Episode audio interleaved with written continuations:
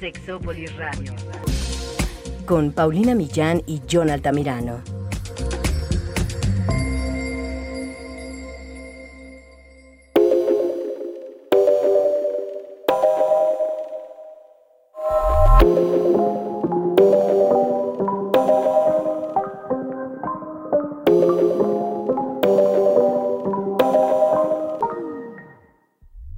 Tal? Bienvenidos y bienvenidas a Sexópolis, a una cabina que en este día maravilloso para mí mm, tengo mucha suerte porque lo estoy compartiendo con alguien que yo adoro, quiero, amo y que ustedes creo que también porque ya nos han seguido en algunas ocasiones, en algunas, bueno, publicaciones que hemos hecho en Instagram, lives en Facebook y en Instagram y que además estuvo con nosotros para hablar de parejas, la doctora Roberta Medina Aguirre, eh, sexóloga de Tijuana, la sexóloga, y que además es experta en parejas y, y, otros problemas, ¿no es cierto? ¿Cómo estás, mi querida Roberta? ¿Qué cuentas? Yo feliz y honrada. Pues muy contenta y de verdad muy agradecida con eh, los escuchas de Sexópolis, porque bueno, por diferentes medios se llegaron a contactar conmigo diciéndonos que les había gustado mucho el podcast pasado y para mí me parece genial y un súper regalo que nos digan que, que, les gusta nuestro trabajo, ¿no? Sí. Y que les ha servido. Entonces creo que dimos algunas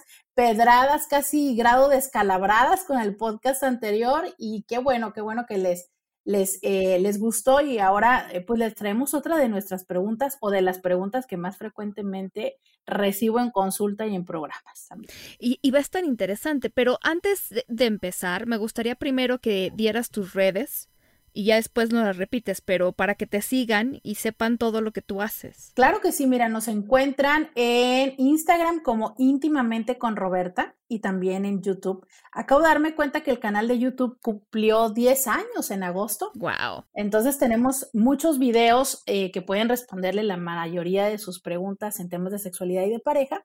Y entonces íntimamente con Roberta en YouTube y en Instagram. Y en Facebook, con que pongan Roberta Medina, les va a aparecer ya sea el eh, Facebook del programa de, que tenemos en la noche, que se llama Sexo con Roberta, donde también disfrutamos mucho de tenerte invitada, Pau. Sí. O este, el de Diario con Roberta, que es un programa de radio que transmitimos de lunes a viernes durante dos horas, también en Facebook y en Instagram. Ahí es que podemos con gusto acompañarles y sobre todo para que nos cuenten si les gusta eh, estos temas que hemos tratado contigo y que y que nos sugieran algunos otros, por supuesto. Sí, pongan ahí doctora Roberta Medina, sexóloga, y aparece todo en la vida en Google. Oye, pero sí, fíjate que, que habíamos prometido, porque yo no, a ver, sí, tú dices que es una de las consultas que más te hacen. Yo más bien últimamente me he percatado de que hay muchas preguntas sobre por qué no tengo un orgasmo, por qué me cuesta tanto trabajo tener un orgasmo, por qué tengo un orgasmo cuando me masturbo pero no con mi pareja, por qué mi pareja no puede tener un orgasmo eh, al mismo tiempo que yo, por qué es una serie de no, y además a algunas personas realmente les, les preocupa un buen, mucho. Es que mira, y creo que hay muchísimo de lo que podemos hablar en tema del orgasmo, porque la realidad está en que se ha también vuelto el centro de el para qué tener relaciones sexuales, ¿no? Independientemente de que dicen que las tenemos para reproducirnos, y de lo cual estoy segura que también has hablado, pero es, eh, pareciera que todas las personas que deciden tener un encuentro, un acercamiento, lo que están buscando es el orgasmo, ¿no? Entonces es como rápido a lo que se tiene que hacer. Hay personas que incluso ya lo viven como el guion de la película de, a ver, este, beso, teta derecha, teta izquierda, bajo el calzón, ¿no? Y entonces es como eh, lo que sea, el camino que yo tenga que llegar para llegar ahí. Y qué horror cuando no logro llegar ahí. Entonces, hay diferentes cosas que podemos hablar. Y eh, si bien es cierto, podremos hablar de todos los retos y problemas que hay en que pueda darse el orgasmo masculino, porque también es un gran tema. Creo que la gran mayoría de las búsquedas y de las preguntas tienen que ver con el orgasmo femenino. Y aquí podríamos... pero hay de todo. Sí, y aquí podríamos decir que, eh, fíjate, eh, Pau, yo creo que quisiera empezar a hablar como en un contexto cultural de cómo el orgasmo de la mujer siempre ha estado expensas del hombre, ¿sabes? Y entonces, eh, yo te puedo decir que, por ejemplo, cuando muchas de las veces los hombres buscan el por qué una mujer tenga un orgasmo, mucho tiene que ver con confirmarse a sí mismos. Ouch. Te cuento que, por ejemplo, en consultas literales, como me llevan a la pareja y es tal cual es, oiga, doctora, pues se la traje, ¿no? Para que ya tenga orgasmo, casi, casi como para que me la arregle, ¿no? Y dijeras tú, bueno, es que mira qué lindo él, le, preocupa que ella sienta. No, claro, o sea, lo que le preocupa es que él no está siendo lo suficientemente hombre o no está cumpliendo la chamba, ¿no? Que además se vuelve una inseguridad de los hombres. Y yo, fíjate, te voy a decir algo, yo, yo me dedico a la investigación, tú eres la experta en terapia de pareja, pero creo que la investigación que yo he hecho con el tema de los orgasmos puede, puede ser información que cura, que decimos en broma, pero es real, porque muchas, y en este caso son especialmente mujeres, aunque creo que puede ser una duda de los hombres, sobre por qué cuando yo tengo orgasmos necesito tocarme. Yo creo que les conté alguna vez de una mujer que me preguntaba esto y era una mujer o es una mujer muy bella y es una mujer que ya está digamos como eh, más bien en la tercera edad. Y cuando ella me habla, porque empezó diciéndome que tenía pareja o parejas y que tenía orgasmos, y yo empecé a imaginarme, primero que eso estaba muy bien, porque estadísticamente hablando, aunque la sexualidad no tiene fecha de caducidad, muchas mujeres de repente se censuran y entonces piensan que ya no deben de tocarse o ya no deben de tener pareja o lo que sea. Y a veces es, pues ya no tengo pareja y mi sexualidad se muere con eso. Pero esta mujer me describía unos orgasmos súper intensos y entonces yo escuchaba extasiada, casi. Y entonces de repente me dice, pero tengo un problema. Cuando yo tengo orgasmos, cuando estoy con mi pareja o parejas, hombres, yo no puedo tener un orgasmo solamente con la penetración. Resulta que yo tengo que tocarme o me tienen que tocar o tiene que haber un tocamiento previo o durante la penetración yo me tengo que acariciar, tocar o casi masturbar en la, en la parte externa o en la parte del clítoris para tener un orgasmo. Y entonces yo decía, bueno, pues sí, ¿no?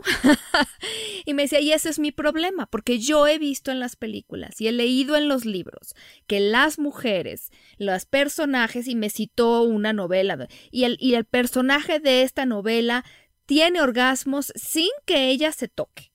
Yo le decía, bueno, mire, lo primero que le tengo que decir es que el 75% de las mujeres y el 77.8% de los hombres en mi investigación con más de 3.500 personas en toda la República Mexicana, me dijo que la mayor parte de los orgasmos que tienen son con la penetración y las caricias a los órganos sexuales. Hay un 4.5% de las mujeres y un 7.8% de los hombres que me dicen que solamente lo, lo logran con la penetración sin acariciar órganos sexuales. Entonces, lo primero que quisiera decirle es que dejemos de comparar la ficción con la realidad. Y en la realidad usted es una mujer, pues excepcional, primero porque está teniendo una vida que le parece sexualmente satisfactoria, usted tiene vida sexual activa, además tiene orgasmos, y, y entonces es, pero ¿por qué nos creemos esas historias de que solamente con la penetración, Roberta? Fíjate que creo que aquí empiezas eh, ya a tocar el primer tema que yo quería eh, poner como una realidad, ¿no? Que una tiene que ver con la información inadecuada, ausente, ¿no? O errónea. Que una tiene es, a veces ni siquiera sabemos, ¿sabes? Eh, tú no tienes una idea de la cantidad de mujeres que tienen 15, 20, 25 años de casadas, que no son lo estereotipadamente que dijéramos no estudiaron, ya sabes, como, como estereotipamos eh, a las personas con poco conocimiento, pero que nunca han tenido un orgasmo. O sea, no hace mucho una chica me decía que ella tenía 15 años de casada, no había tenido un orgasmo hasta que ese día, el Día de las Madres, estaban platicando y una hermana hizo una mala broma y entonces las dos hermanas y la mamá, y ella dijo como de qué se ríen, ¿no? Y entonces fue como de, están hablando de algo que yo no sé. Y entonces se dio cuenta que nunca había tenido un orgasmo. Entonces, wow. hay personas, eh, mujeres sobre todo, que no lo tienen dentro de su panorama.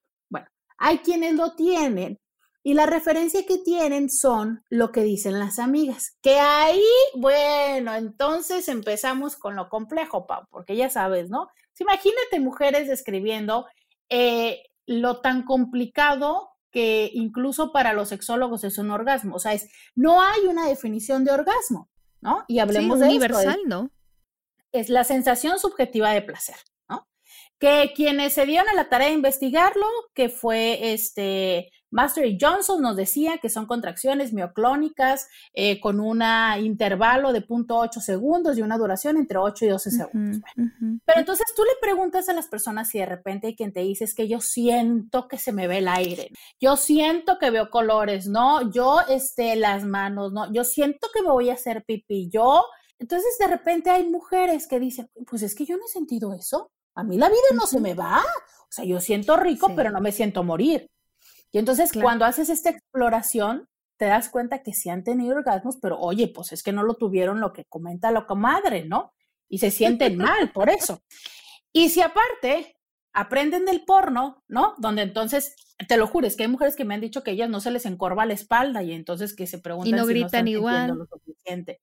Exacto, ¿no? Y ahí eso viene también los hombres, ¿no? Que los hombres quieren que, que uno grite así. Entonces, a veces la información que tenemos es o no la tenemos o no la tenemos como adecuada. Y la otra es, volvemos a la historia del gran maestro y la gran maestra porno, ¿no? Entonces, bueno, aquello es inmediatamente, el hombre voltea, lo ve, la mujer ya está inundada de placer, en cuanto entra aquello es tan intenso que entonces a los tres segundos está gritando, a los cuatro se contornea y a los cinco ya lo bañó con un macrochorro, ¿no? Entonces, últimamente es mucho y, me gusta, la verdad es que me gusta, que yo, yo qué padre que las mujeres nos estamos informando, eh, mucho las mujeres que acuden a consulta porque no tienen squirt.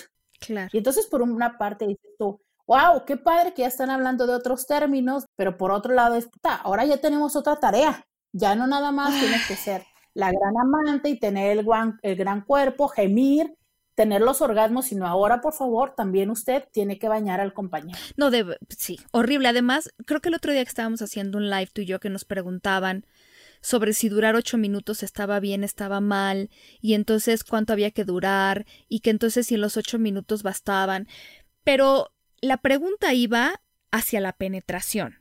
Entonces, es que yo duro ocho minutos y cómo duro más, pero a ver si me explico. Estamos contando el tiempo de la relación sexual desde la penetración y solo la penetración y se nos olvida todo lo que viene antes, como tú dices, y entonces pareciera como que llega el de la pizza, está muy guapo y entonces inmediatamente, como en el porno, ¿no? Ya me inundé y entonces ya esta persona, no, y, y yo en esta investigación que solo hice con mujeres, en otra diferente a la que le cité, Solo cuatro de cada diez mujeres me dijeron que el juego previo a la penetración les será suficiente siempre o casi siempre para sentirse excitadas. O sea, hay seis de cada diez que no.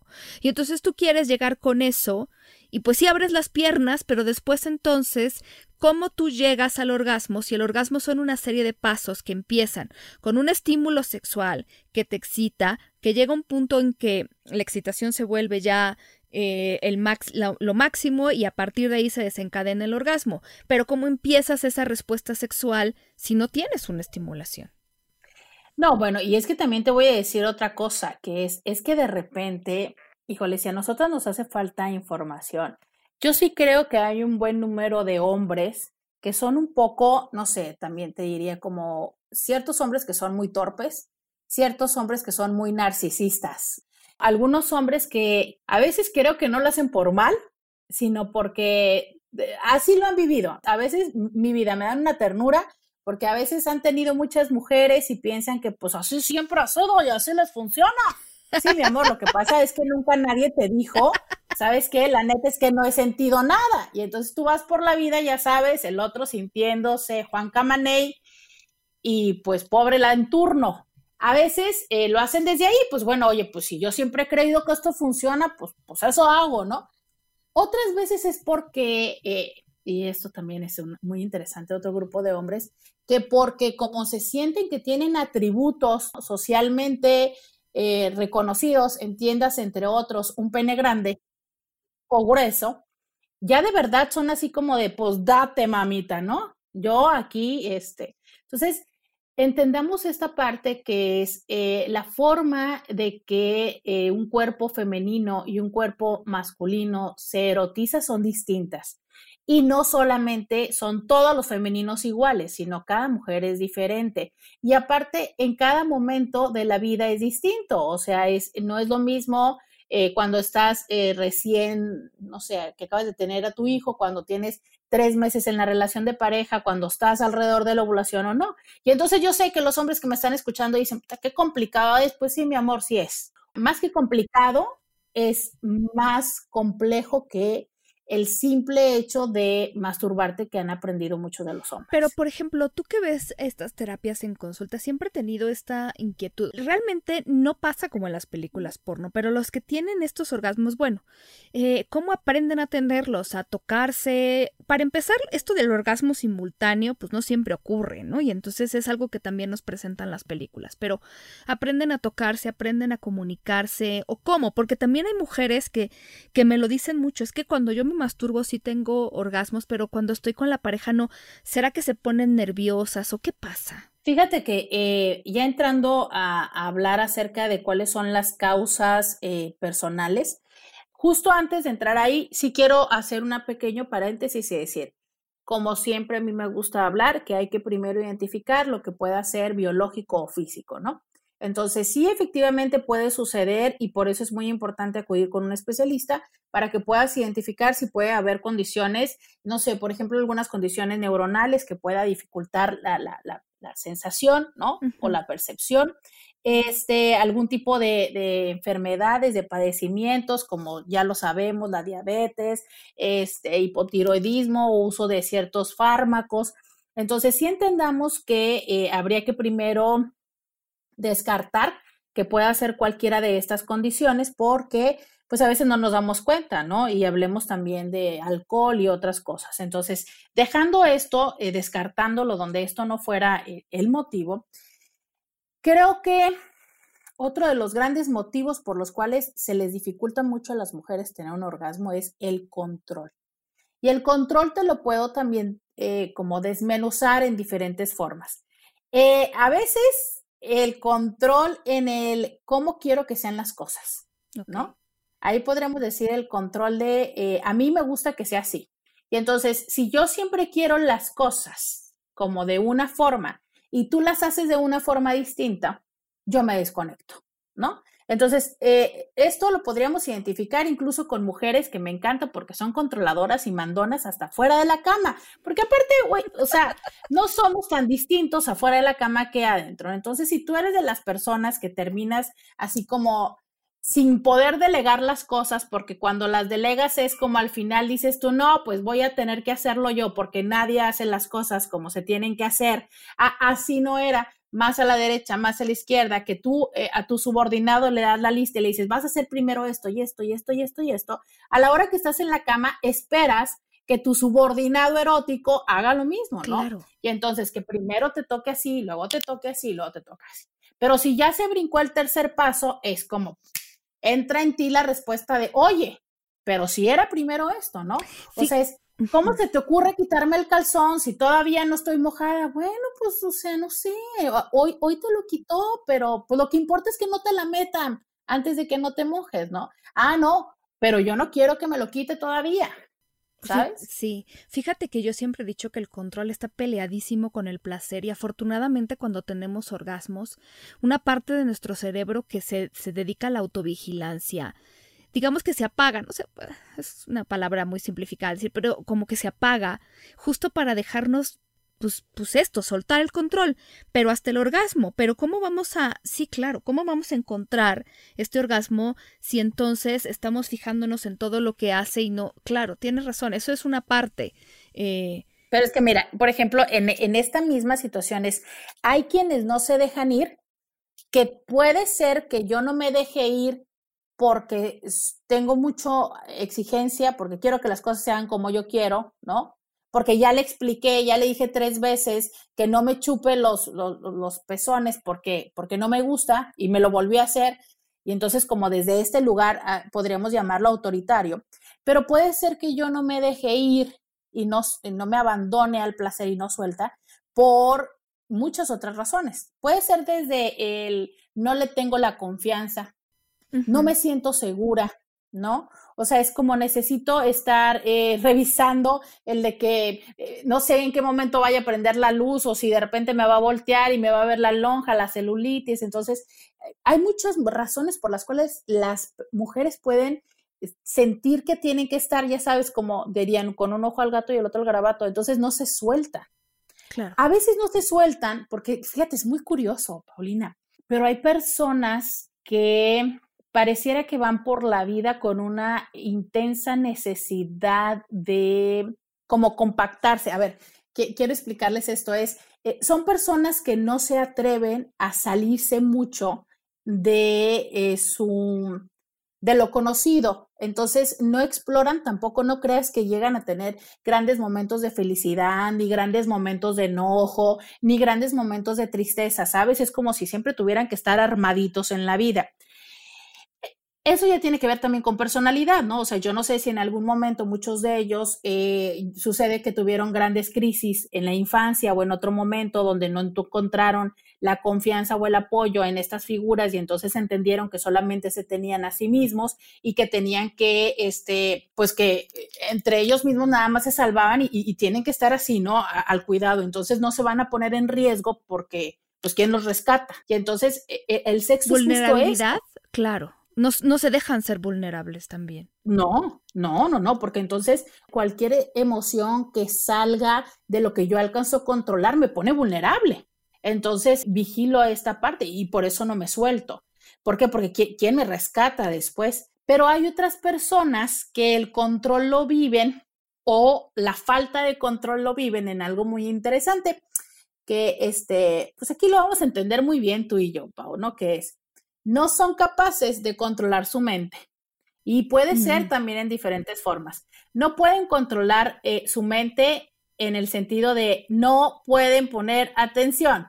Entonces Se les va, están, están cogiendo y de repente es como de no lave los uniformes, ¿no? Ay, ay, no, no, están así y es como, este no se apure, yo me tengo que dormir y mañana no. O están con que, claro, claro, así es como la ponía ella también, ¿no? Y entonces traen un trip mental de mil, ocho mil cosas, menos del placer. Y entonces eh, tienes que aprender a focalizar la atención en el placer. Porque si la estás focalizando en el eh, contando cuántas veces te la ha metido o el por qué o el cómo, pues no se siente placer. Entonces, eso también tiene que ver con control, en este caso, el no control de la mente, porque finalmente el órgano sexual más importante es, es la mente, es el cerebro. Y si tú estás pensando en otras cosas, pues podrás tener al mejor amante que esté haciéndole y echándole muchas ganitas, pero pues no vas a sentir placer, ¿no? Oye, fíjate que en esta investigación, que todavía no les comunicamos, Roberta y yo, pero estamos haciendo análisis, eh, es muy interesante porque ustedes les agradecemos mucho a las personas que han participado. Hay una parte cualitativa que nos gustaría analizar, pero en una de las preguntas eh, que no hicimos nosotras, porque vienen o ya, ya provienen de un cuestionario que está hecho y validado, pero la pregunta para las mujeres, y esto es contestaron esta pregunta 1.700 mujeres y le decía, en este año, cuando usted tiene estimulación sexual o relaciones sexuales, le es difícil alcanzar el orgasmo o el clímax y les es extremadamente difícil, difícil o imposible a más del 25% de las mujeres, a una de cada cuatro. No, y, te voy a decir otro, otro elemento, Pau, que es la autoexigencia. Eh, de verdad las mujeres, bueno, en general creo que el, mejor enemigo del ser humano es sí mismo. Entonces, si ya te estás castigando, gracias, hashtag los kilos de las pandemias, si ya te estás castigando por, por la gordura, porque no, o sea, a veces estamos en un plan de no me rasure, es más, estás en el plan de no me echo el pedicure, mi amor, a menos de que sea un podofílico, te lo juro que ni se va a dar cuenta si te hiciste o no te hiciste el pedicure pero tú no te, pues no te puedes concentrar porque estás pensando en qué momento va a suceder tal cosa, en el que, este, de verdad, hay mujeres que no se pueden soltar a esa experiencia del orgasmo porque hacen caras, ¿sabes? Claro, eso es una realidad, ¿eh? De verdad hay mujeres que ya van a alcanzar el orgasmo y se desconectan porque tienen miedo de verse feas al hacer ciertas caras. Eh, oye, déjame decirte, ahorita regreso, y voy a, y ahorita vamos con el orgasmo masculino, pero Fabiola Trejo, la doctora Fabiola Trejo, hizo una pequeña encuesta en sus redes sociales. Eh, bueno, ni tan pequeña, pero más de 700 mujeres les, le contestaron sobre, por ejemplo, muchas cosas se parecen a lo que nosotros habíamos visto en esta que les acabo, pero ambas son de este año y de hace unos un par de meses el de ella. ¿Con qué frecuencia llegas al orgasmo? La mayor parte de las mujeres, mira, el 77.1% de las mujeres dice que llega siempre con la masturbación. El 57% dice que llega siempre con una pareja estable. Y el 22% dice que llega siempre con una pareja casual. Algún día hablaremos de relaciones casuales, pero efectivamente yo he visto otras investigaciones en donde comparadas con los hombres, las mujeres tienen menos orgasmos que los hombres con parejas casuales. Es interesante. Otras de las cosas que les preguntaron, esta dificultad de la que ya les hablamos, se parece a nuestra investigación, prácticas sexuales que facilitan los orgasmos. La número uno que mencionaron el 81.2% de las mujeres fue la autoestimulación manual. Y cuando digo autoestimulación manual, me atrevo a decir, no sé si Roberto esté de acuerdo conmigo, que mucho es en la parte externa, en la parte, o sea, sí puede ser que cuando, por ejemplo, nos tocamos y nos masturbamos o cuando estamos en pareja, nos podamos meter cosas, ¿no?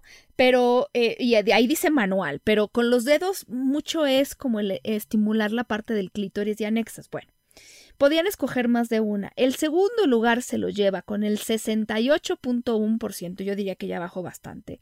La estimulación del clítoris sin penetración. Okay. En tercer lugar, con 67.4%, que les hagan sexo oral. Y hay, bueno, cuarto lugar, con 64.1%, autoestimulación del clítoris sin penetración. El siguiente, con 59.4, es estimulación del clítoris con penetración. 53% dijo frotando mis genitales con objetos. 43% dijo frotando mis funciona claro, sí. Frotando mis genitales con el cuerpo de la pareja sexual para el 45% y el sexo anal 22%. A ver, ¿en dónde están las mujeres que dicen que solo con la penetración? Repito, no, es que es que eso es lo que vemos en el porno, pero ya les estamos diciendo hay muchas más cosas. Esto rompe me encantan estos números porque rompe con la idea que tenemos de cómo las mujeres tienen que tener un orgasmo. Ya lo decía Roberta, ¿no?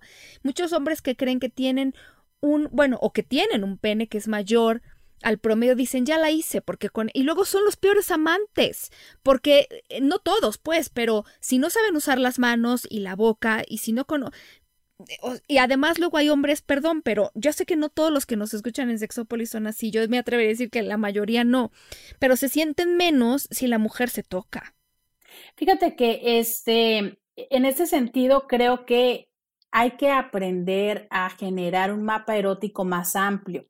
Mira, se habla mucho acerca de las posibilidades poco favorables de hombres que se masturban mucho, ¿no? O sea, se les dice que van a ser eyaculadores precoces, que, este, que tienen una forma de masturbarse muy primaria y muy elemental y que eso después complica la experiencia en pareja. Pero te voy a decir que no estamos tan lejanas las mujeres. O sea, es, muchas de las mujeres encuentran su caminito y quieren que se vuelva a seguir el caminito. Entonces, yo ya sé que a final de cuentas necesito estar arriba para sentir un orgasmo. Y entonces participo de todo lo demás como un poco para darte gusto y un poco porque se siente rico, pero ya sé que cuando yo ya me quiera venir necesito eso. Oye, cuidado, porque qué padre que ya encontraste ese camino. Oye, ¿y qué tal si entonces buscas otros? ¿O qué tal si vives de, no, pero a veces es como, ah, ya sé que eso funciona, ¿no? O sea, qué, qué flojera. Entonces, eh, lo mismo nos sucede a todos. Es, es importante que, bueno, ahora con esto de que los refranes ya cambiaron y ya no son como que nada más todos los caminos llevan a Roma, sino que ahora todos te llevan al refrigerador, pero la realidad es que en el, en el placer también es igual, todos te pueden llevar al orgasmo. Ah, pero si tú eres de las que piensa y dice, se aferra y, a veces este aferramiento es desde el temor, porque esta es una situación extraña, ¿sabes? O sea, a veces es de, y si no sucede eso, no me voy a venir, y si no me vengo, él se va a dar cuenta, ¿sabes? Entonces eh, eh, va a no ser tan placentero. Entonces creo que una parte que tenemos que tener eh, presente es, sí, es delicioso el orgasmo, pero dejemos de ponerle tanta exigencia y tanta culpa a no tenerlo, porque de verdad es que hay mujeres que llegan a un lugar, que llegan a consulta tal cual, devastadas donde le han dicho a su pareja el, ya sé que no puedo tener un orgasmo, entonces está bien, ve y búscalo y ve y disfruta con otras personas.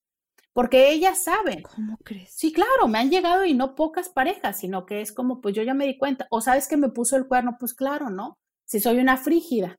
O los hombres que constantemente le dicen, pues es que eres una frígida, ¿no? O eres bien fría. Entonces, claro, se van creando un propio concepto de yo no sirvo para esto y para los hombres es muy importante el sexo, entonces, pues que vaya y lo busque. Me explico, yo estoy descompuesta. Claro, pero ahí te estás sugestionando, porque siempre decimos, no pienses en un elefante blanco ya lo pensaste, te estás exigiendo el orgasmo y menos va a venir. Yo me acuerdo que en este libro famosísimo de Becoming Orgasmic, que le habla a las mujeres para, tiene más que ver con, la, con el autoerotismo, les decía, las primeras sesiones ni te exijas el orgasmo ni lo pienses como un objetivo, prohíbetelo porque si no es lo último que vas a tener y entonces si encima de todo tienes alguien que te está diciendo estas cosas, no, olvídalo.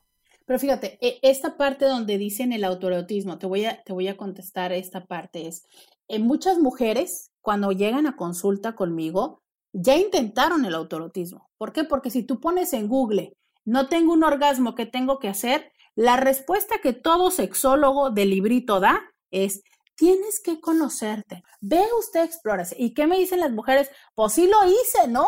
Y ahí estaba tallándole y no sentía nada. Pues no, mi amor, porque te tengo noticias. O sea, la historia no es nada más tállale.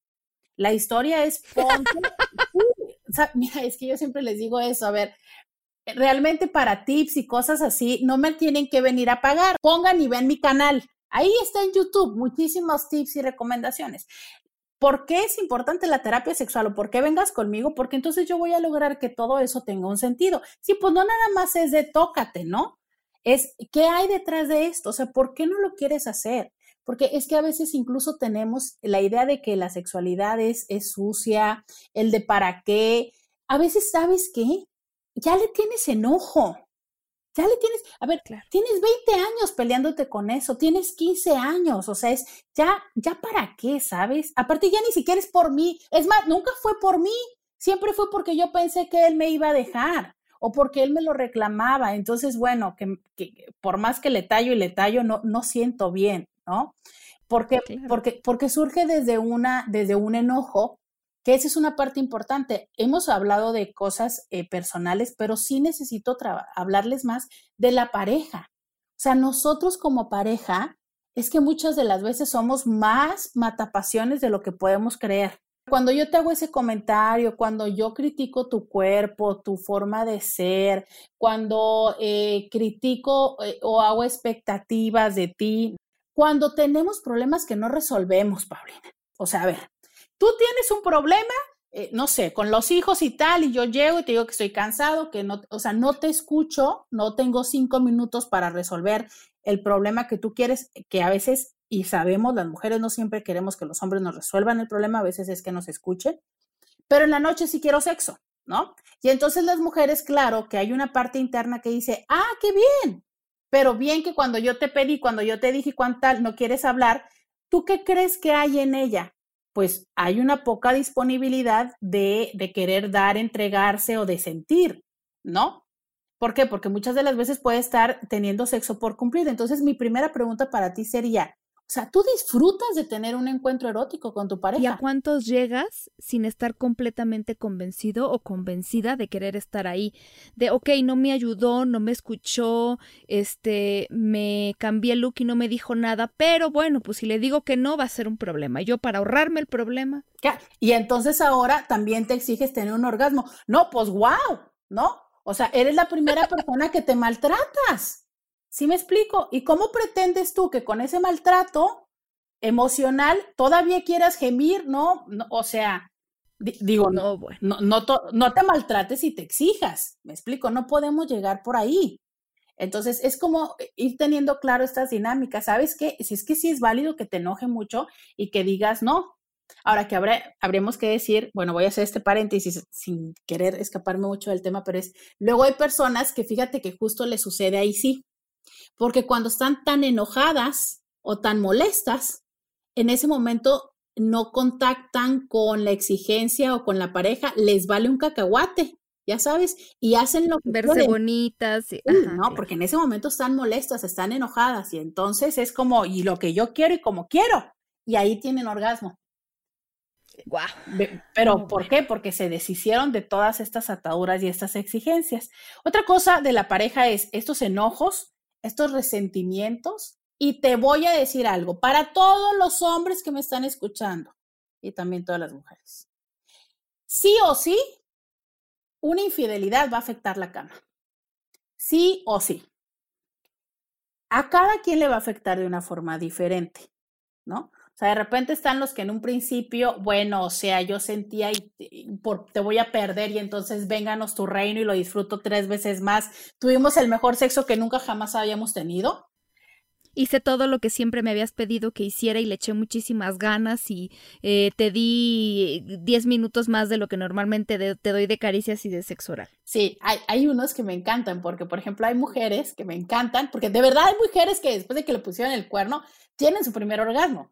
Pero porque entran también, sí, es bien curioso. Hay algunas mujeres que entran en un mecanismo de, ah, quería sexo, pues ahora vas a tener hasta, trae tu topper porque te va a dar para llevar, ya sabes, hasta por las orejas, carajo.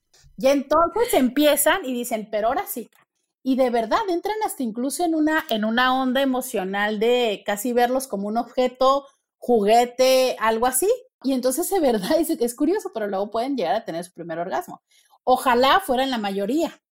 Lamentablemente la mayoría lo que guarda es el enojo, el resentimiento y es mucho. Me encantaría haber hecho algún día una, una investigación con números, pero te puedo decir que en 14 años de atender terapia sexual y terapia de pareja, a lo mejor 5 o 6 de cada 10 parejas que han tenido infidelidad quedan afectadas negativamente en su erotismo en pareja. ¿Por qué? Porque entonces existe, pega con la inseguridad. O sea, si, si estaba más buena que yo, siento que entonces yo ya no te atraigo. Si estaba más fea que yo, siento que por qué te, ¿sabes? O sea, es, eh, siento que entonces eh, no tengo el mejor desempeño, siento mucha tristeza.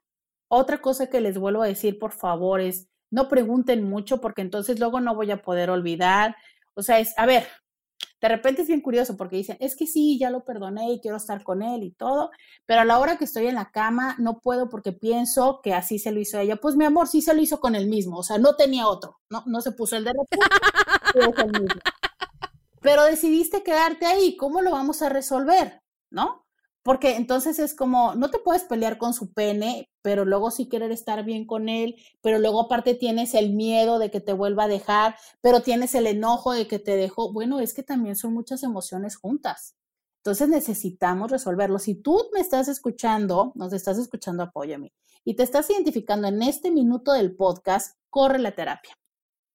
Porque entonces estás en un proceso donde estás tú misma luchando contra muchas cosas, contra el sí quiero estar con él, pero no puedo estar con él, pero temo que se vuelva a ir. Entonces, oye, ya estás como muy echándole muchas cuestiones, ¿no? Y ahí es donde... Sí. Justo antes de entrar al aire, por si se lo preguntan, estaba diciéndome Roberta que sería súper buena idea que habláramos de infidelidad y de todo esto, porque eh, yo les prometo que sí, se puede hacer, se volverá a hacer, porque si algunas personas están ahí, yo sé que quieren saber mucho, mucho, mucho cómo se le puede volver a hacer, ¿no? O, sea, que, ¿cuáles son sus posibilidades? Así es. Fíjate que eh, cuando llegamos también con esta situación y que podemos llevarla a un extremo, existe también la otra cosa que es, a ver, pues no quieres, no hay deseo, Pau, ¿no? Entonces, ya lo explicaste tú hace un momento, e, el poder llegar al orgasmo nos lo han explicado desde un modelo donde hay fases que, que lo anteceden y que lo decías, es eh, un estímulo sexual que te gusta, este, e, el faje. Eh, que, nos lleva a intensificar todas estas sensaciones, la meseta, que es como incrementar la tensión hasta que llega a un lugar donde entonces el orgasmo nos libera. Pero a ver, antes llegaste y tuviste deseo, pero si no tienes deseo, es como decir, no tienes antojo de comer algo, Y cuando te lo comes, todavía tú, tu expectativa es que le hagas, ¡ah, qué rico! Pues no tenías hambre. Obvio no. Entonces, ¿por qué llegas a no tener deseo? Por los temas de pareja, por temas propios de inseguridad, por experiencias negativas del pasado, que puede ser desde con esta misma pareja, que en otro momento ya te vio, ya te dijo, ya sucedió, y entonces entre que el cuerpo puede responder o emocionalmente lo recuerdas, a experiencias negativas que sucedieron en el pasado. Pero quiero puntualizar esto, Pau. Dense cuenta cómo tenemos ya un buen número de minutos hablándole de todas otras posibilidades. Se las menciono porque puede ser, pero por favor, hombres, dejen de estar pensando, ¿no? Que las mujeres que no tienen orgasmo es porque les sucedió algo cuando eran niñas. De verdad, es, no sean crueles en ese sentido, ¿no? Porque muchos hombres lo que hacen es entonces, y más si la mujer tuvo eh, la confianza de habérselo dicho en algún momento de la vida, Después lo que hacen es lo que yo conozco como revictimizar, porque al rato es como, pues claro, como te violaron. Tiene que ver con eso, claro. Yo tenía en consulta a una persona que se enojaba, por cierto, él era eyaculador precoz y cuando ella le decía algo, fíjate, él le contestaba y le decía, pues claro, si tanto te gustó como te cogía tu primo, ve y búscalo, ¿no? ¿Qué? Así. Lo mato. Exacto, ¿no? Y todo era porque él era el eyaculador precoz. Entonces es como, no hagan esto, por favor, ¿sabes? Porque aunque hubiera sido así, no eres ni terapeuta y créeme lo que eso no es nada sanador el que se lo estés recordando. Entonces... Al contrario. Mm, exacto. Porque entonces no solamente existe esa experiencia que tuvo en su infancia o en su juventud, sino que ahora tiene un gran resentimiento. ¿Por qué? Porque la estás violentando la estás violando emocionalmente desde que estás este, usando una información que ella te dijo en confianza, desde que la estás juzgando y otras tantas cosas, ¿no? Entonces sí puede llegar a suceder esa experiencia negativa en un pasado, pero no es de lo más común. Creo que en esto estás de acuerdo conmigo, ¿no, Pau? Sí, sí, claro, no, no, además, olvídate, ahí se pierde la confianza, el respeto y absolutamente todo. Entonces, sí, no, eh, Además, algún día tendremos que hablar de esto, de cómo te avientan ciertas cosas eh, las parejas, eh, cuando en lugar de admitir que hay algo con ellos o con ellas que está mal, y te lo ponen a ti. Es que tú eres, es que tú haces, es que tú no haces. Y, y se olvidan de la corresponsabilidad y se olvidan de muchas cosas y, y, no, no, simplemente no quieren aceptar, no sé si es exceso de vanidad o de narcisismo que están teniendo algo. Alguna vez también, justo en un live que una chica me decía, que, que, un hombre le había dicho que no servía para no sé qué, no me acuerdo qué le dijo, pero era como, a ver, dilo mejor en primera persona, yo no sirvo para, porque Dijo, de verdad. Claro. Oye, eh, háblame un poco de los hombres, porque también hay algunos, claro, la eyaculación y el orgasmo no son lo mismo, pero habrá algunos que no eyaculen, que no tengan orgasmo. ¿Has visto ese tipo de hombres? ¿Te buscan? ¿Qué será lo que les puede estar pasando? Sí, sí, sí. Tengo todavía tres cosas más que quiero decir de mujer. ¿Nos vamos al hombre o regresamos? No, no, no, no, no, terminemos con mujeres. Vamos con mujeres, vamos, mira.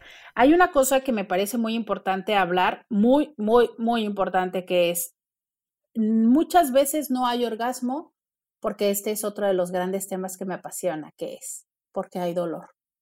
Entonces, eh, mm, si algo te está doliendo, es muy complicado que se sienta rico, ¿no? O sea, es, te arde, eh, a la misma, y voy a ser quizá muy explícita y vulgar para muchos, pero quiero decirlo así. Mientras tú, hombre, estás disfrutando, metiendo, entrando y saliendo, tratando de que ella sienta placer, que ella llegue al orgasmo o tú llegar al orgasmo, ella cada vez que tú entras y sales, o sea, nosotros sentimos que se desgarra la vida, que te duele. Nosotros eh, estamos pensando en el de, por favor, ya que termine, por favor, ya que pare, por favor, ya que termine, que se venga para que, para que pare esto. A veces hasta, eh, por favor. Y todavía la pregunta, ¿y así te gusta?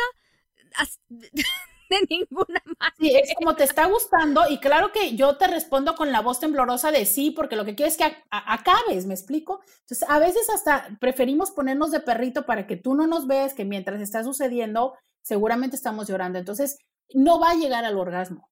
Y yo te lo digo a ti, mujer, si tú eres una persona, eres una mujer que piensa que, pues sí, ¿no? O sea, el sexo duele, porque te dijeron que el sexo dolía la primera vez y pues total, siempre te ha dolido, te digo de todo corazón, no. Que te esté doliendo es una señal de alerta, es una señal de que algo está sucediendo, por favor acude a consulta. Porque donde hay dolor, y aquí ya este sí sería un tema completo de un programa y lo han hablado, es, hay muchísimas causas para eh, identificar por qué es el dolor, pero es, donde hay dolor, no hay placer. Sí, ya sé que muchos me van a decir, a veces sí, bueno, pero ese es otro tipo de juego y ese es otro en otras, en otra instancia. Pero en lo general, claro, es la búsqueda de. Claro. y estamos hablando de prácticas muy bien definidas y, un estilo de vida BDSMero, ¿no? Pero de verdad, es, a mí me gustaría mucho que me, a mí me gusta que me estimulen los pezones, es un decir, me lo estás estimulando. Pero si tú me muerdes, y sobre todo si me muerdes en el momento en el que no estoy tan excitada, no me va. Y sabes, entonces tú me muerdes y la respuesta física es me aprieto, me, no, me desconcentro, me salgo, me desconecto. Entonces, dolor no va a llevar necesariamente al orgasmo, que cuando ya estás excitado, un poquitito de dolor o cada quien puede ser, sí, pero que si la persona está cursando con infecciones, con otro tipo de, con dispareunia, con bulbodín y todo, no va a ser así, ¿no? Creo que en este sentido justo te lo está ejemplificando de cuántas veces y que es muy lamentable en temas del dolor sexual porque no lo hablamos. Entonces, mujeres, una cosa que puede estarte afectando para que llegues al orgasmo es que te quedes callada. Te quedes callada de lo que es eh, la relación de pareja, de lo que está haciendo en ese momento la estimulación o el contacto. O sea, si no te está gustando, pues tienes que decirlo porque la persona seguramente está intentando lo mejor que puede o lo que ya sabe, pero no sabe lo que está sucediendo dentro de ti. Si tú no le dices que eso no te gusta o que sí te gusta y que quieres más rápido, pues la otra persona no lo puede saber.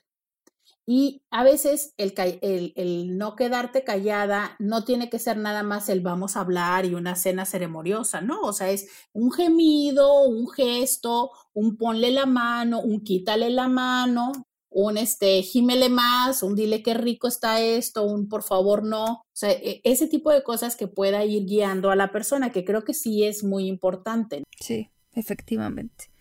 Y por último, decir que otra cosa que muchas veces no funciona es estar apurada o estresada. Nada que ver, ya hablamos, o sea, el estrés genera cortisol, que baja el deseo, el estrés pone a tu sistema simpático a trabajar y entonces por más que le trates de apretar el acelerador nunca se va a lograr nada, ¿cierto eso? Exacto. Entonces tú estás así como de, sí, ya rápido, rápido, rápido, rápido, ¿no? Digo, es diferente a un rapidín. ¿Por qué? Porque en un rapidín nos conectamos. ¿Qué onda, Pau? En media hora, este, nos levantamos tarde, tenemos 20 minutos, 15 minutos, va y, me la podrías meter al minuto uno, pero como ya estoy en el mood y ya sé que vamos a hacer un rapidín, que tenemos cinco minutos en lo que se, en lo que se metió el niño a bañar, tenemos para terminar. Oye, claro, Pero es que en ese momento en el que hubo el intercambio de miradas y que dices, vas, ahí ya se empieza todo, todo lo físico. Pero si, de pero si yo no quiero, ¿sabes? O cinco minutos, estoy apurada o estoy tal cosa, o sea, esa es la otra parte que tienen que tener claro, es estar estresado, estar este, apurada, es eh, estadísticamente estos luego son unos números que seguramente hay otros más y Pau que tú sabes muchísimo más, estás más atenta de todas estas investigaciones, pero alguna vez yo leí que decían, ¿no? Un hombre puede llegar a tener una erección en seis segundos y un orgasmo en dos minutos, que ahorita vamos a hablar del orgasmo de la eyaculación, ¿no? O dejémoslo en eyacular en dos minutos y que estadísticamente las mujeres necesitan cerca de 20 minutos de estimulación. Estoy hablando de estadísticamente, ¿no? Imagínate entonces, si te juntas con uno de dos minutos, ¿qué pasó con los 18 minutos que necesitabas? ¿No? Claro. Entonces es, a ver, ustedes pueden muchas veces ser hombres que ya se vinieron cachondeando en el camino, que ya están así como de, sí, ahorita que llega mi vieja, le voy a hacer y tal.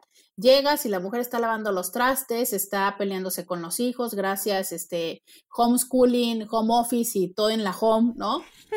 Y tú llegas y entonces ella en ese momento lo que quiere es que te sientes y cinco minutos atiendas a los niños y la dejes en paz, pero tú llegas, ¿no? Y mientras la otra está picando, le das una, un este arrimadón y le dices... le picas otra cosa. Ajá, le quieres explicar otra cosa, ¿no? Y entonces tú dices, es que eres una fría. Óyeme, es que en este momento tengo tres minutos para que los niños manden la tarea, para que hagan esto y esto. Entonces, a ver, es como... Tú ya vienes con este mood y te echaste a andar y yo ahorita, bueno, hasta el agua está fría y mm, digo, espérame, espérame. Es como tú ya vas, y si, ya vas a llegar a la meta en la carrera que empezaste hace una hora y yo apenas estoy, ni he calentado. No, pues no me avisaste que la carrera era hoy, ¿sabes? O sea, de repente, digo, ¿a qué horas, no? No, o sea, y quieres que, y, ya estás como en tus marcas, óigame, no, pues, ¿no? Entonces, eso sí entiéndanlo.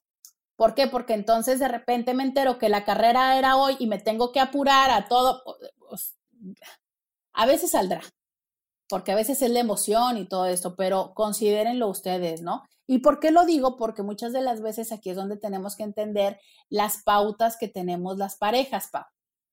Eh, usted y yo padecemos de que nos gusta la desvelada. Hay personas que necesitan y que por supuesto que a lo mejor nos vendría más, más rico en la noche. Bueno, hay personas que en la noche ya no funcionan, a las nueve de la noche están quedando dormidos, entonces como, ¿es en serio que quieres coger ahorita? Gracias, no, yo me quiero dormir. Pero a las siete de la mañana traen toda la pila y uno es así como, ¿es en serio que para esto me levantaste? Dame, o sea, ¿no? Entonces, a veces hay que entender eso. Entonces resulta que, que, que, porque por tu horario estamos apurados, este, o porque yo ya me estoy durmiendo, entonces ahí como, como que a veces tenemos que entender un poquito más. Hay otras cosas que también eh, serían interesantes decir, pero no queremos dejar, aunque sea, hablar un poquito acerca de los hombres. Primer punto, Pau, y aquí eh, seguro es que tú lo puedes explicar eh, mejor que yo, que es orgasmo no es lo mismo que eyaculación. Sí, no, porque sí, casi siempre van juntos, pero algunos hombres tienen esta sensación de que eyaculan y como cuando tienes muchas ganas de, de, orinar o de hacer pipí, que llegas y lo sueltas y se siente rico como descansa, pero no tiene esta sensación subjetiva de placer y que viene acompañada de estas contracciones, de todos estos músculos pélvicos. Y si han tenido un orgasmo, muchos hombres no me dejarán mentir, a veces solamente sienten como que eyacularon y eso se sintió bien, como liberador, como rico, pero no hubo todo, todo esto. Y que en esta parte es entender que necesitamos crear la plataforma previa para que el placer y el orgasmo se dé. O sea, es el orgasmo es la liberación de la tensión. Si yo no hice, creé esta tensión, pues ¿qué voy a liberar? Nada. ¿No? pues nada, cumpliendo, pues ya cumplí, logré, quién sabe cómo eyacular, pero no hubo tensión sexual, no hubo excitación. Pero bueno, ya se me paró, ya cumplí. Ya, ¿no? Entonces usted se le paró, va y la mete y en un segundo este, se viene, pues, pues wow, ¿no? Eh, no sé por qué en este momento la imagen mental que me viene es eh, el, ahora que está de moda el hiking, todos los que llegan a la cima porque subieron el cerro y aparte no se fueron por la vereda que ya estaba y entonces van y suben cinco o siete horas y a la hora que están arriba y se toman la foto, pues tú puedes ver en su rostro, ya sabes, la cara, claro, los ves todos quemados por el sol y, y llenos de polvo y demás, pero, pero cómo disfrutan haber hecho ese hiking, ¿no? Claro. Pero oiga, usted sube el segundo escalón de la casa y quiere sentir lo mismo, no, pues con la pena, o sea, no es igual, no, es lo mismo, ¿no? Ni aunque suba 10 escalones en su casa. Pero, pero, es esa parte, ¿qué tanto creaste este preámbulo? Y hay técnicas padrísimas como el edging, que es como ya mero, pero me, sea, ya casi voy a llegar, pero en este momento le cambio, me espero un poquito más y luego regreso y retomo y creo. Como, como, postergar el orgasmo, ¿no? Para incrementar la tensión sexual. Y entonces diríamos, ¿no? Por ejemplo, yo eh, del 1 al 10, el del 10 es eyaculo, entonces estamos en esta parte de tú y yo y entonces me voy llegando al 7, 8 y luego eh, descanso y, y regreso al 5, voy al 8, pero esto de descanso no es como, pues vamos a ver otro capítulo de la serie. No, me hago otra cosa, ¿no? Besos o acá y otra vez hacemos algo muy excitante. Entonces es, vas, vienes, creas tensión y literal, la tensión no nada más es la tensión sexual, como bien lo dijiste, Pau, sino la tensión muscular, o sea, que el cuerpo se tense, que se genere esta, ah, ya, ya quiero, ¿no? Entonces, esa es lo que deriva en el orgasmo, en todas estas maravillosas y divinas endorfinas que surgen en tu cuerpo y que dan esta sensación así como de, ¿no? Qué rico, qué intenso, qué, que la piel, este, los vellos, o sea, todo aquello maravilloso, claro, pero porque le creaste esa existencia. ahí como en las mujeres también, ¿no? El estrés y todo eso que, bueno, yo leí un artículo sobre cómo bajaba la testosterona, o digo, no generalizaron la, la muestra a todas las edades, pero, pero como si lo que yo lo que estoy haciendo básicamente es cumplir y me están pidiendo que sea rápido y me tampoco la posibilidad de tener orgasmo tampoco es alta, ¿no? No, claro que no, porque eh, entonces estoy más con la autoexigencia y con lo que tengo que hacer, con cumplir la tarea que consentir padre hacer la tarea. Entonces, por un lado es esa parte de eh, si no he creado todo esto, la intensidad del orgasmo va a ser menor y por ende puede llegar a ser que no lo lleguemos a identificar, ¿no? Eh, hablemos del terrible fantasma que es la ansiedad. Entonces, a veces la ansiedad sería como lo que secuestra tu mente, pero tu cuerpo sigue funcionando. Entonces hay hombres que eyaculan. Muerto por dentro, pero... pero firme, pero muy firme, ¿no? Entonces el cuerpo sigue funcionando, llega la eyaculación, pero no fue placentera de verdad sí hay hombres que, llegan a consulta por esto, por una eyaculación que no fue placentera. Y entonces cuando te quedas en un conocimiento muy elemental, la respuesta sería, pero pues ¿no? Sí, pero no, no tuve ese orgasmo. Y hay quienes incluso no llegan al orgasmo. Pero es bien curioso, fíjate, desde la expectativa social que el querer durar más está bien, pues entonces cuando los hombres duran media hora penetrando 40 minutos, uno diría serse el superamante. Mira, una, no hay mujeres que disfruten tanto de la penetración por el solo penetrar, o sea, o sea, cuando usted se pone en modo taladro, la mayoría no lo disfrutamos. modo taladro. Yo, yo, de verdad esos amantes los veo como taladro o como, o como esta máquina que se llama la bailarina, que es la que aplana las calles. ¿Sí la has visto? Que, sí, la bailarina que... No, entonces claro, claro. Que, los operadores están temblando así con la bailarina. Sí, les vibran las manos porque... Ándale, no. Entonces hay hombres que literal están así, ¿no? En modo taladro y la mujer que ya está este, contando borrellitos y toda la historia. Entonces, no, no está No, irritándose porque también después de, eh, por ahí hablaba Ezequiel eh, López Peralta, de cómo 12, 15 minutos las mujeres ya se empiezan a irritar por, por internamente y, también a nivel físico. Sí, porque es que justo se lo dije, en modo taladro. O sea, claro, si tú estuvieras en un modo de entrega, de, de, de, de, de entrega, ¿no? De, acá, que qué rico lo estás disfrutando, pues claro, mi amor, de 5 prefiero 10 minutos. Pero ¿qué es lo que sucede? Es que se activan en el modo taladro, ¿no? Se, les, se desconectan y literales, eh, las toman de la cadera y a darle una hora y se les olvidó volverlas a besar, volver a tocar, volver a cualquier otra cosa. Y... Verlas a los ojos. o sea, ya no, las, no las están ni viendo a los ojos. No, y luego de repente te aplastan y te, o sea, ya en, vez de poner las manos es como si tuvieran agarrar, tuvieran, ya sabes, de agarrar. No, no, bueno, bueno. Pero entonces, a ustedes tampoco porque luego hay hombres que se ponen en modo taladro porque están en la parte de ya me quiero venir, ya, ya, ay, no, no, no, no llega, no llega, ya, dale, no sé qué, ¿no? Y están así como en el más fuerte, más dale, más sí, porque ya me quiero venir. Pues sí, ustedes también y nosotros también quisiéramos que ya se vinieran, pero mientras no, no cambiamos el tape, pues no va a ser. Es que ahí es donde hay que apagar el taladro saca el taladro y haz otras cosas. Afortunadamente los hombres también tienen boca, tienen manos, tóquense, este, caricias, mastúrbate, yo te veo, tú me, me tocas, yo te toco. O sea, ya, apágale el taladro. Sí, pero fíjate, es esta parte de decir, ¿sabes qué? Esto no me está funcionando. Pero cuando estamos acostumbrados y pensamos que así tiene que ser, pues ahí le siguen con la situación. Entonces también tú como mujer apaga el taladro, o sea, jálale el cable, ¿no? Digo, lo peor es que ahora pueden ser inalámbricos y bueno. Tocará que se le acabe la batería. Pero hay hombres que literal se les acaba la batería, ¿sabes? Y entonces tú dices, ¿qué pasó, no? Ya después de que te estuviste aguantando media hora a ver si así, y tú volteas y dices, ¿qué pasó? Y pues no, pues ya, o sea, simplemente no me vine, se desconectaron, se les pasó el avión, se les fue. A esto se le llama eyaculación retardada. Y aunque incluso este, hay quienes no lo identificaban como una disfunción, yo te puedo decir que terapéuticamente sí es algo a trabajar, porque aunque no debería ser el orgasmo una prioridad, pues también el hecho de que sea un problema, pues no está padre, ¿no?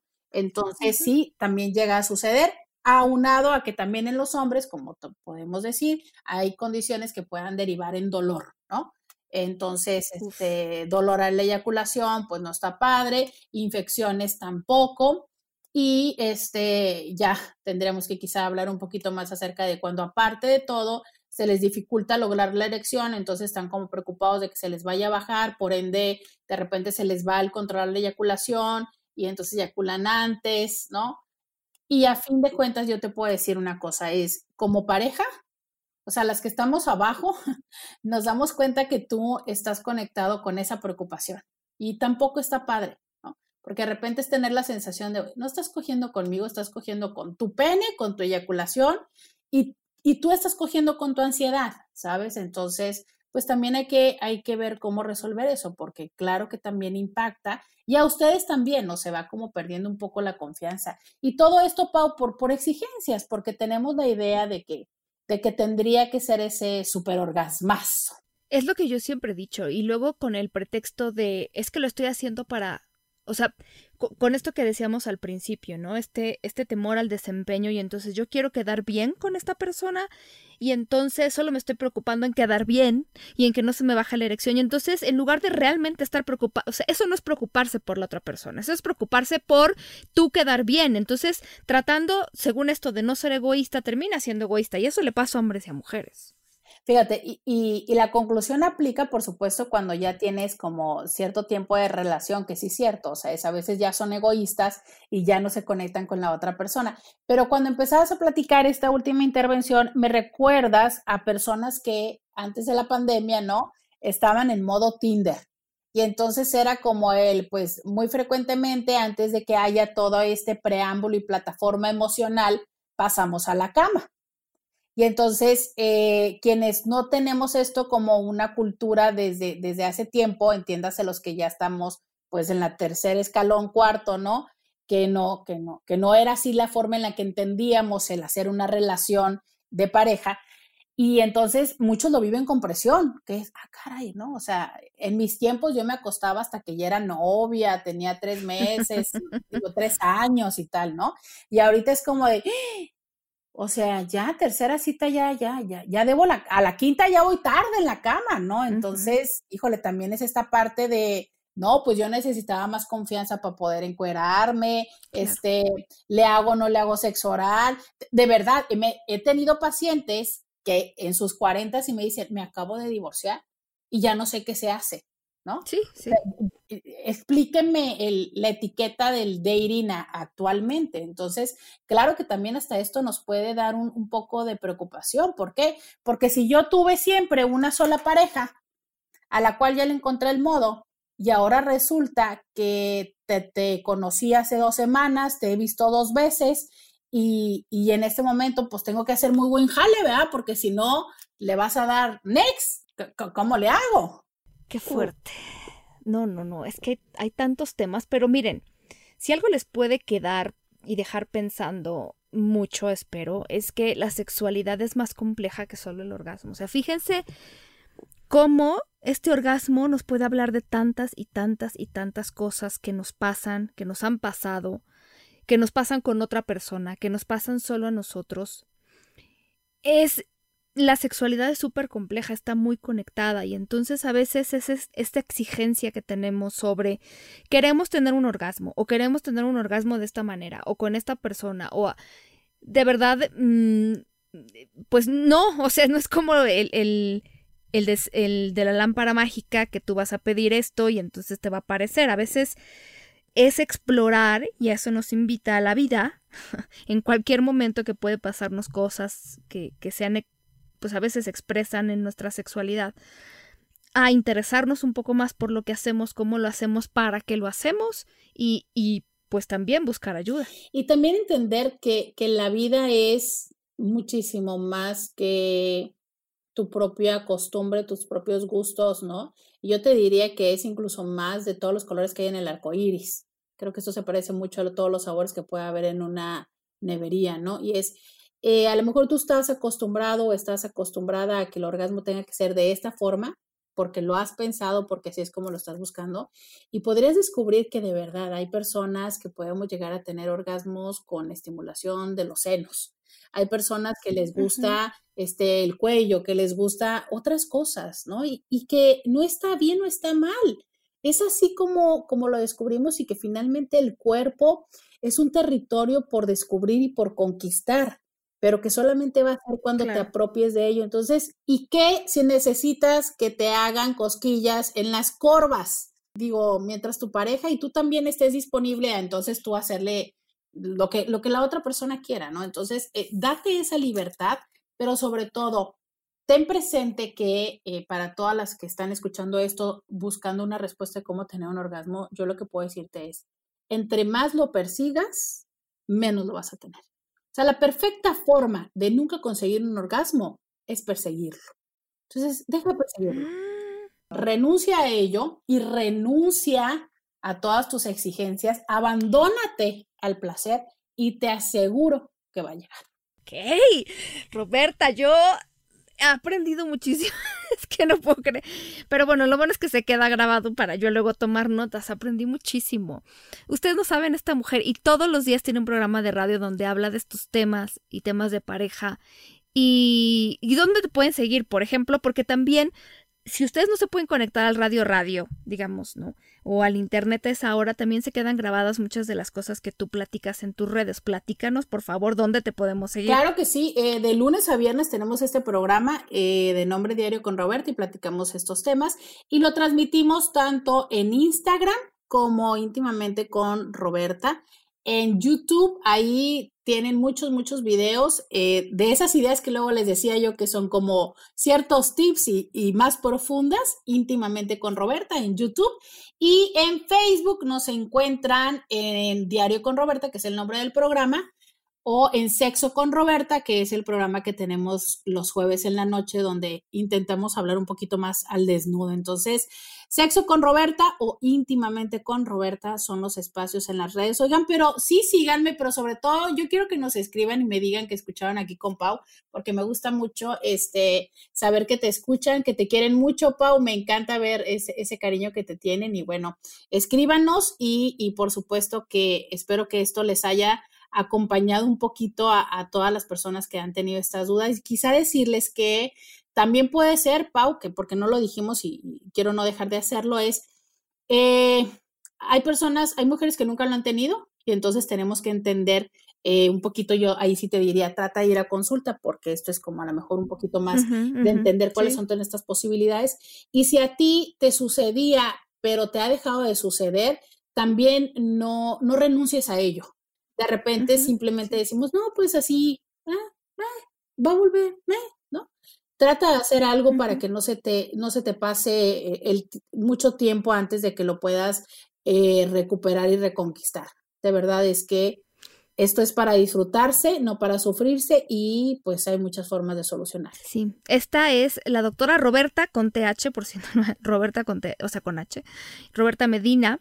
Yo soy Paulina Millán, a mí me pueden seguir en Instagram como Sex Paulina Millán, en Twitter como Sex Pau Millán y con Roberta los viernes eh, hemos estado haciendo, no sé si cuando oigan ustedes este podcast sigan por ahí, pero hacemos una, un viernes de confesiones cerca de las 11 de la noche hora centro, 9 hora pacífico, donde no les digo que los vayan a ver porque no se quedan grabados porque son muchas confesiones, pero eh, se pone divertido se pone muy divertido. Aquí nos confesamos las dos y confesamos a todas las personas que nos quieran, claro, voluntariamente contar sus intimidades, pero también para que vean que todo esto de la sexualidad tiene un lado divertido.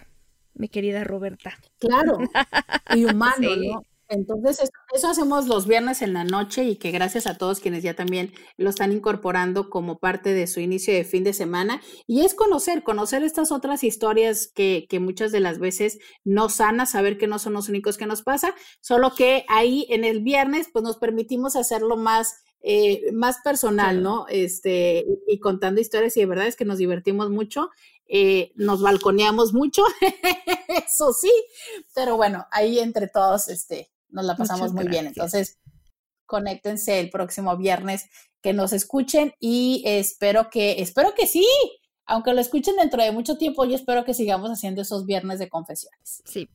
Y nosotros les mandamos la tarea de siempre de que se porten mal y se cuiden bien. Y les mandamos un beso muy tronado también a nombre de John Altamirano, quien nos acompaña en la distancia. Muchos besos y mucho amor y hasta la próxima.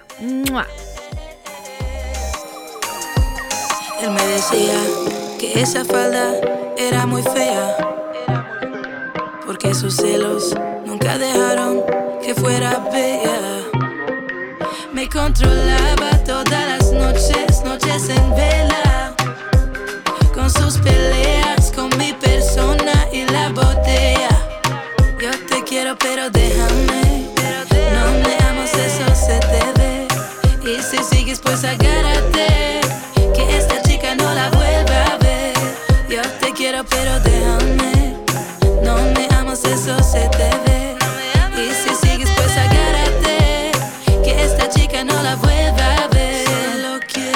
said